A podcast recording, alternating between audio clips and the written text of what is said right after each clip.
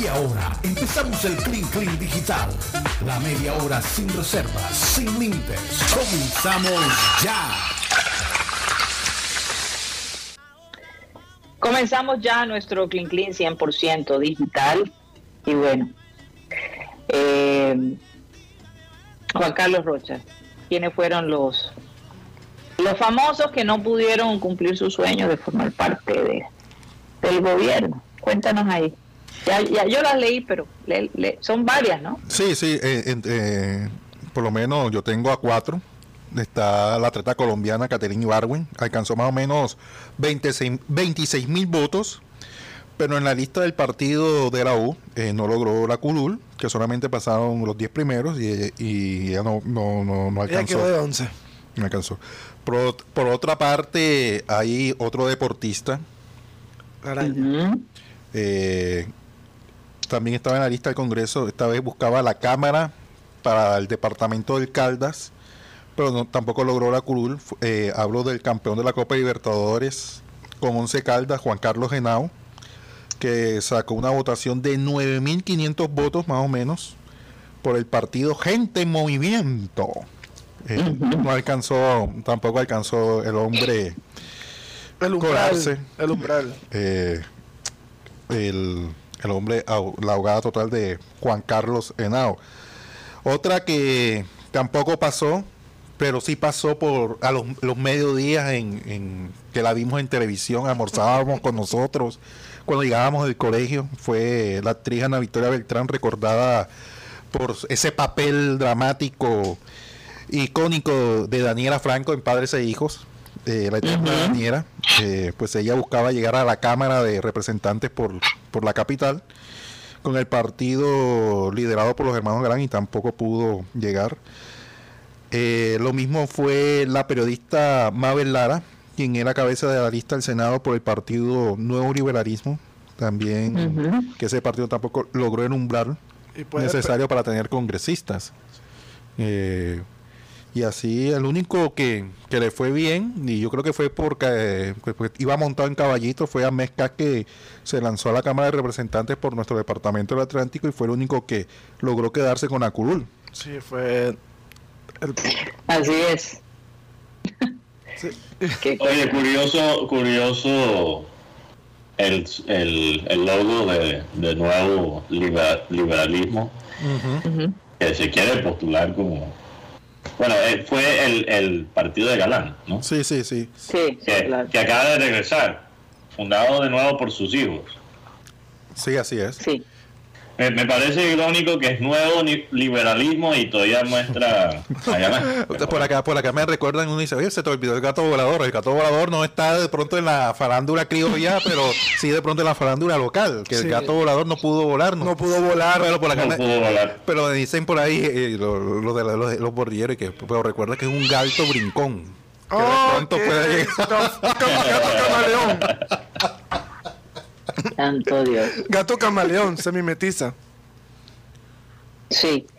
Oigan, eh, bueno, no sé si quieran, van a seguir tocando el tema, yo creo que ya... El, Junior, yo, yo creo que lo único más que hay que decir es que este, este partido contra, contra Equidad en casa, hasta ahora es el partido más importante de la época Juan Cruz Real. Entonces, yo, yo creo que el hombre en momentos de presión, él y el equipo han, han respondido. Porque cuando Rocha nos contó en, el programa que, que él tenía que sacar ciertos resultados, eh, creo que hasta, hasta pasó lo que se pedía de él, porque se pidió dos victorias y un empate y él ganó tres veces. Entonces el hombre hasta ahora ha respondido cuando ha sentido la presión. Sabemos que en este partido no solo hay presión de los fanáticos, que muchos de nosotros soñamos con ver a Junior por lo menos competir en esta sudamericana y, ir lejos, sino ganar todo el torneo, que no creo que esté fuera de la, de la realidad. Eh, pero también presión de los dueños, que, que saben que esto significa eh, unos ingresos muy importantes para el club. El club gana mucho por Sudamericana, quizás no tanto como Libertadores, obviamente, pero gana mucho por los partidos de Sudamericana por los derechos de televisión. 900 mil dólares ganaría. Especialmente si ellos salen del grupo de fase. Sí, 900. Entonces, él seguramente está sintiendo el fuego debajo de, de la silla y, y, y volar que no sé qué. Yo, yo espero ver el, el- equipo jugar bien y creo que hay algo muy importante que no garantiza nada, pero es un factor interesante y se nota que el equipo hasta cierto punto, eh, poniendo a un lado el primer partido contra Equidad, el equipo, bueno, eh, segundo partido de la temporada, pero primer partido en, esto de la Sudamericana. Eh, poniendo ese partido al lado, yo creo que los jugadores del Junior están disfrutando de su fútbol. Yo los veo como alegres. Cuando celebran los goles, celebran con Juan Cruz Real, lo abrazan. O sea, hay, hay un ambiente positivo. Sí. hay mucha ecualización, pienso yo. ¿eh? Eh, y, y- y- y, Mateo, ahí se ve la paz mental que los jugadores en este momento están pasando. Definitivamente un aspecto muy importante para un mejor rendimiento. Hay algo que quería compartir con ustedes. Yo no sé si por estos días ustedes han tenido problemas para dormir. Yo siempre, Siempre tienen problemas para dormir. siempre me levanto a las 3, 4 de la mañana. Por eso, por eso Rocha se problemas. Con, con razón, a veces recibimos mensajes en el chat de, de satélite a las 3 y 4 de la mañana. Eh, Pero ¿qué hacen ustedes cuando no pueden dormir? Ver televisión, leer, Ah. orar. Wow. Qué, qué bendición. Eso es lo mejor de todo. No, sí, porque cuando me levanto a las 3 porque es la mejor hora para orar. ¿Sabes por qué es la mejor para orar? Eso dicen, eso Es la dicen. mejor hora para orar. Es la hora donde, donde hay un enfrentamiento mucho más fuerte. Sí, claro. Porque recordemos que la noche la usa mucho la parte de las tinieblas o la parte de los espíritus no, no chocarreros, los espíritus que no vienen de Dios.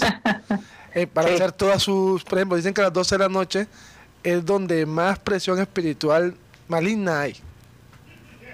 Y a las 3 de la mañana, cuando tú te estás despojando de, de algo que es, como decimos aquí, el sueño, es como más fácil de, una, de encontrarte con, con Dios. Y lo Yo digo creo, que, por yo creo que Guti se despierta a las 3 de la mañana y, y siente la tentación de hacer una maldad, entonces piensa que No, no, no, no, es Mateo, no, en verdad lo digo porque, es, por- es más, te voy a dar un ejemplo.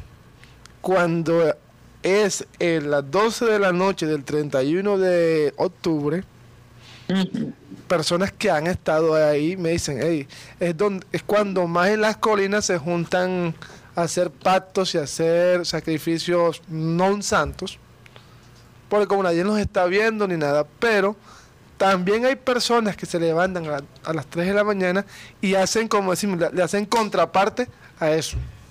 Ahora, Guti, Señor, yo o sea, la fíjate que la Iglesia Católica sugiere a sus feligreses que rezar el rosario a las 3 de la mañana es mucho más efectivo.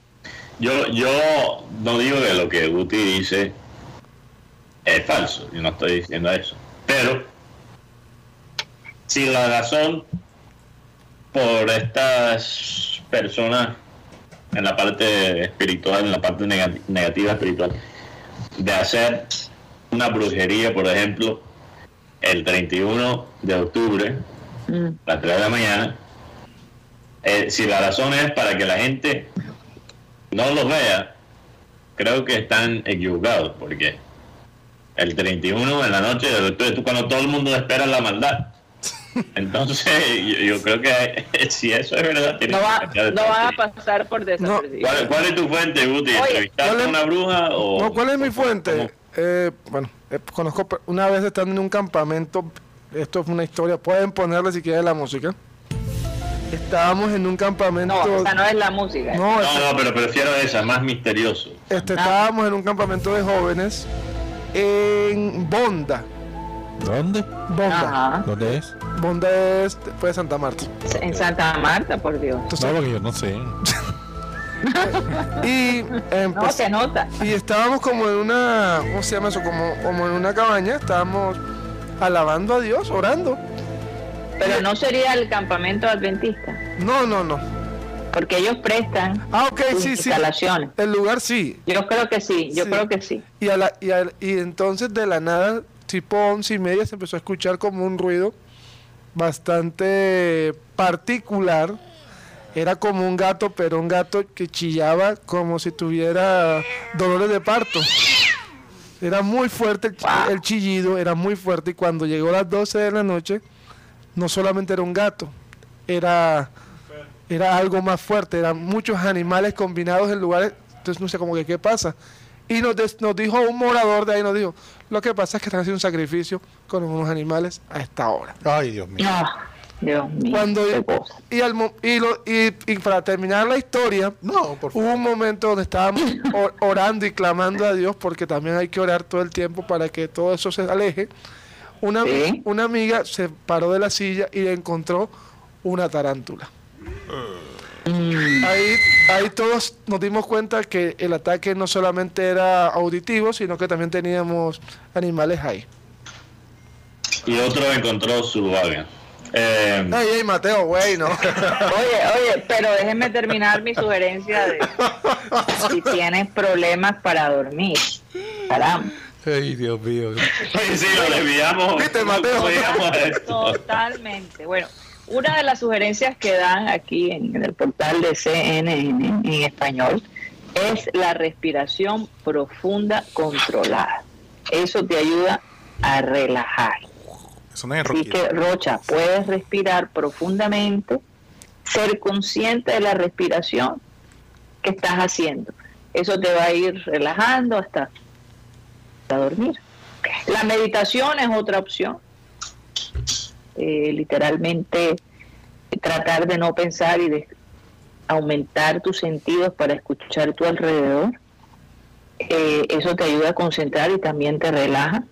La visualización, o sea, imaginarte que estás, por ejemplo, en la playa Mm. o que sientes el sonido de, la, de las olas, eh, o en un lugar que a ti te parezca eh, especial, ¿no? que, te, que te traiga paz. Eso, eso es otra de las opciones. Y bueno, y las dos últimas, una sería la relajación muscular progresiva, esto es un poquito más complicado porque hay que presionar en los músculos, eh, presionar lo más que pueda sin lastimarte, obviamente, pero parece que eso ayuda a relajar tus músculos. Mateo, no sé qué es lo que Hay estás gente que pensando. solo presiona un músculo. ey, ey, ey. ¿Qué pasa? Y lo otro es, óyeme, establece un tiempo eh, de preocupación antes de acostarte. O sea, no es que cuando te vas a acostar vas a pensar en todo lo que tienes que pagar, en lo que tienes que hacer el día de mañana. No, ese no es el momento para pensar esas cosas.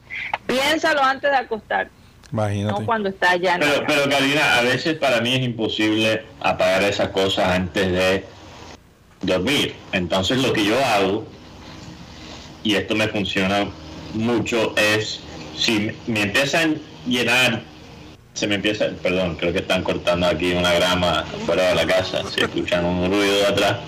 Pero sí, a mí, a mí me entran muchos pensamientos negativos antes de dormir, o, o preocupaciones antes de dormir. Empiezo a escribirlas todas y las, Ah. las dejo todas escritas.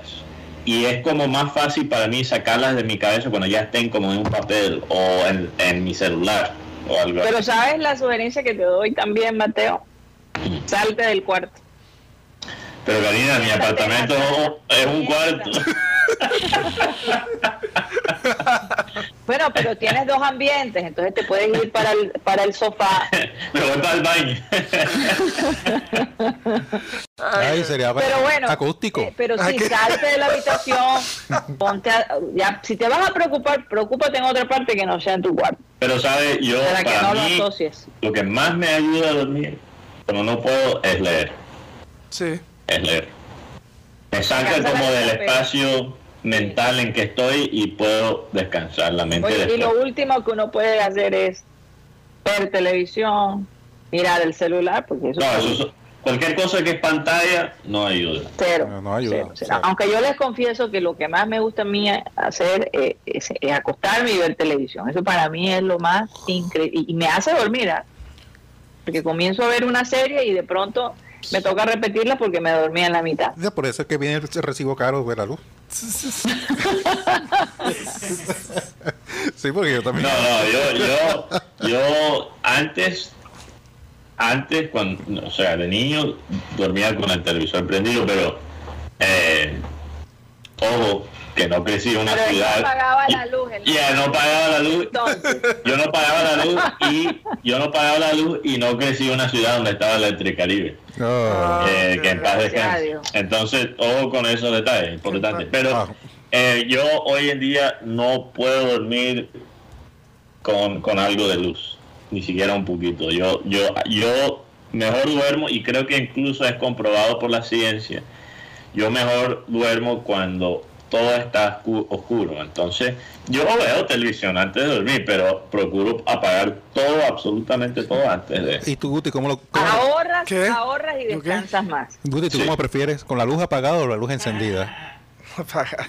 Claro, Con la luz apagada. Sí, normal. Y, lo, y un consejo para que duerman tranquilo, no coman y después te cuestan a dormir enseguida. Por eso es que engorda. Mira la barriguita. Eso es un peligro, ¿viste? Sí, es un peligro. Aparte que hay otras cosas que también te pueden ayudar a dormir, como las esencias de estos aceites, por ejemplo, de lavanda. Mm. Si tú lo pones en tu almohada, Que me ponga la te, base. te ayudan a relajar. Sí, lavanda, La banda. lavanda. Karina, otra nota muy importante, regresando a los deportes por un segundo. Sí, Hoy, no, no sé si fue hoy o ayer, pero Lunes. Gio Ursela Sí. ah, sí, se fue. Hoy. Fue cambiado a los Twins, los, ¿cómo es? Eh, A los mellizos los mellizos. de Los Minnesota. mellizos de Minnesota. Eh, y ya no Y será Tatis, Yankee. Sí, ya no. Tatis se fue también, ¿no? ¿Quién? Tati se lesionó. Está lesionado. No, se lesionó. Tati Ah, se lesionó. sí, se- no, Tati lesionó. tiene contrato prácticamente por vida en San Diego. Hay, pole- hay, Ah, hay polémica entre los fanáticos de Yankees porque dejaron ir a si Muy supuestamente promedio que tenía. Aaron Boone dijo que sí iba a ser su shortstop principal. ¿Qué pasó? La información que tengo es que Yankees no sabía cómo deshacerse de Gary Sánchez. Ay, ¿Y, Sí, y qué culpa lo, tiene? lo que pasa es que Gary Sánchez, Gary Sánchez ha sido un jugador bastante polémico. Hay- ha- han habido muchas dudas sobre él, si es bueno, si es malo. La verdad es que la, la realidad está en la mitad. A veces muy bueno y a veces muy malo. Pero ya yo creo que los Yankees eh, se cansaron de tener tanta inseguridad en una posición tan importante como el receptor, que, que Gary Sánchez el receptor o catcher. Entonces lo mandaron para Minneapolis y como dice Guti, yo creo que tiene razón, que la razón que tuvieron que mandar a Ursula es, eh, es porque eso es lo que, lo que necesitaban para, para deshacerse de, de Sánchez. Yo, yo también creo que hay otras razones, por ejemplo, eh, principalmente Ursela no es un shortstop por naturaleza. Si no estoy mal, su posición natural es tercera base.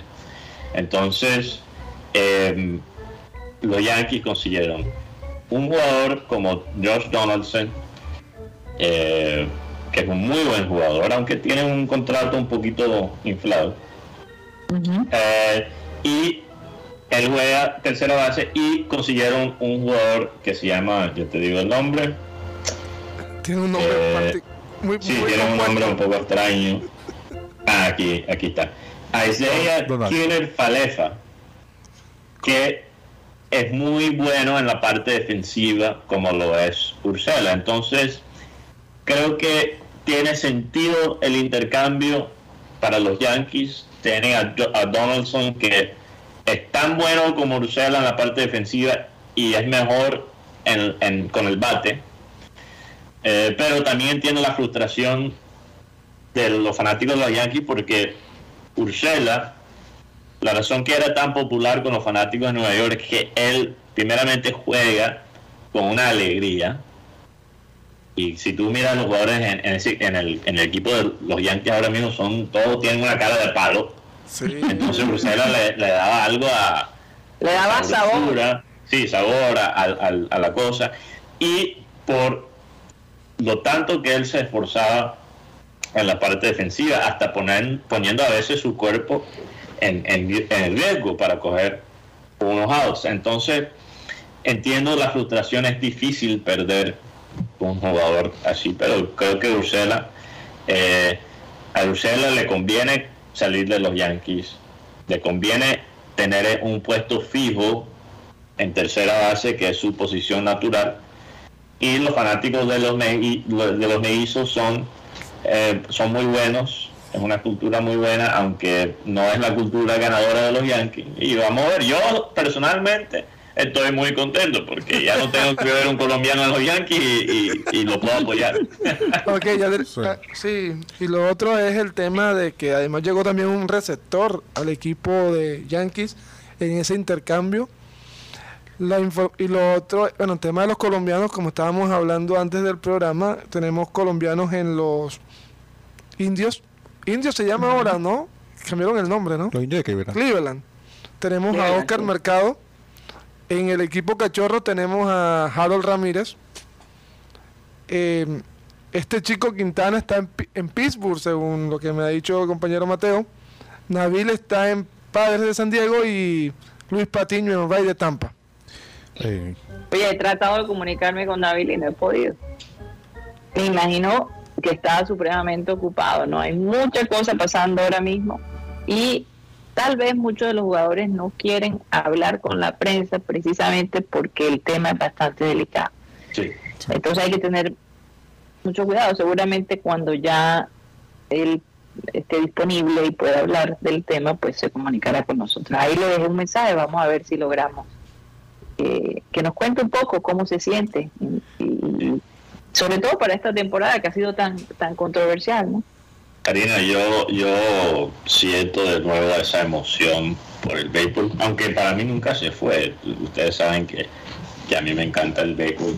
Pero entre la pandemia y esta situación, donde el béisbol se enfrentó a un, a un conflicto existencial, como lo es estas negociaciones patrimoniales, eh, yo no, no sé, siento esa emoción, quiero ver el béisbol. Hay, hay muchos movimientos interesantes ahora mismo con los agentes libres, todavía no se han definido y se van a tener que definir en un tiempo ahora muy apretado para, para la temporada. Entonces vamos a ver lo que pasa. Además, las medallas están, están mejorando. Vamos a ver lo que pasa. Yo, yo también tengo mucha expectativa con los colombianos. Vamos a ver cómo juega Harold Ramírez en los Cachorros de Chicago, ganador de la Serie del Caribe con Caimanes. Obviamente vamos a estar siguiendo a, a Nabil. Y bueno, vamos, vamos a ver lo que pasa. Oye, otra noticia, otro bombazo en el mundo del, deportivo, que ni siquiera lo mencionamos hoy, pero hay que mencionarlo. Es el regreso de Tom Brady. Dios mío, ayer me enteré. Sí, es que salió de ayer. de su retiro y regresó al mismo equipo. Qué locura. Y, ¿Cómo lo convencieron? ¿Será que peleó con su esposa o qué fue lo que pasó? Bueno. ¿O no le gustó el retiro? Esto es lo que yo... esto eh, y la gente está mandando la gente está diciendo, seguramente tuvo su primera pelea con Giselle y por eso ya mm. se mamó de la vida en casa y, quiso regresar al fútbol. Se presta para muchas cosas. Ah, se mamó. Esto es lo que yo creo. Yo creo que Tom Brady se retiró para salirse del contrato con el equipo de Tampa Bay, los Buccaneers, y poder terminar su carrera en el equipo que él apoyó desde niño, que son los 49ers de San Francisco, el equipo de Tony Avendaño. Saludos para mm. Tony. Él, la razón que yo pienso eso, y muchos piensan esto, es que él estuvo en Manchester, en un partido de Manchester United este fin de semana, donde curiosamente Ronaldo metió tres goles. No sé por qué te parece curioso. Porque bueno, él ha jugado muy mal esta temporada, entonces es curioso. Pero bueno, pues, se vio... por lo menos no lo han abuchado como a Messi se, vio, se vio, se vio por un momento el Ronaldo, el Ronaldo de, de antes. Pero bueno, eso no es el punto. El punto es que Tom Brady estaba ahí y la razón que Tom Brady estaba en ese partido es que los dueños de Manchester United son los dueños de los Buccaneers de Tampa Bay. Entonces hay gente que está especulando que él está negociando la salida de Tampa para ir a San Francisco. Oye, y, Y eso- parece eso no ser- le podría causar demandas y ese tipo de No, cosas. no, para nada. Todo lo que él hizo es legal.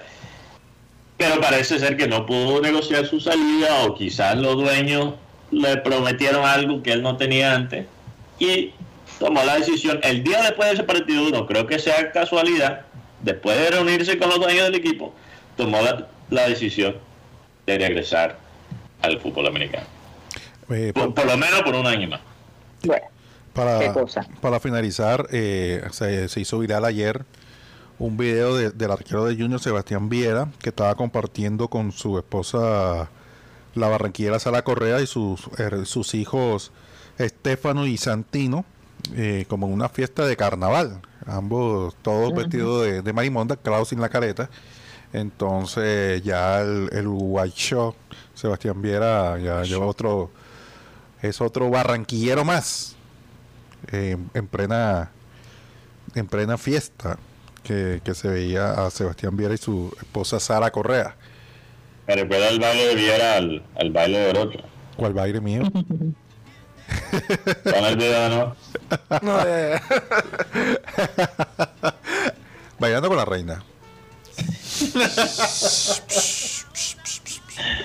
Oye, santo Dios. Voy a tener ¿Qué es que esta foto? Guti mandó una foto.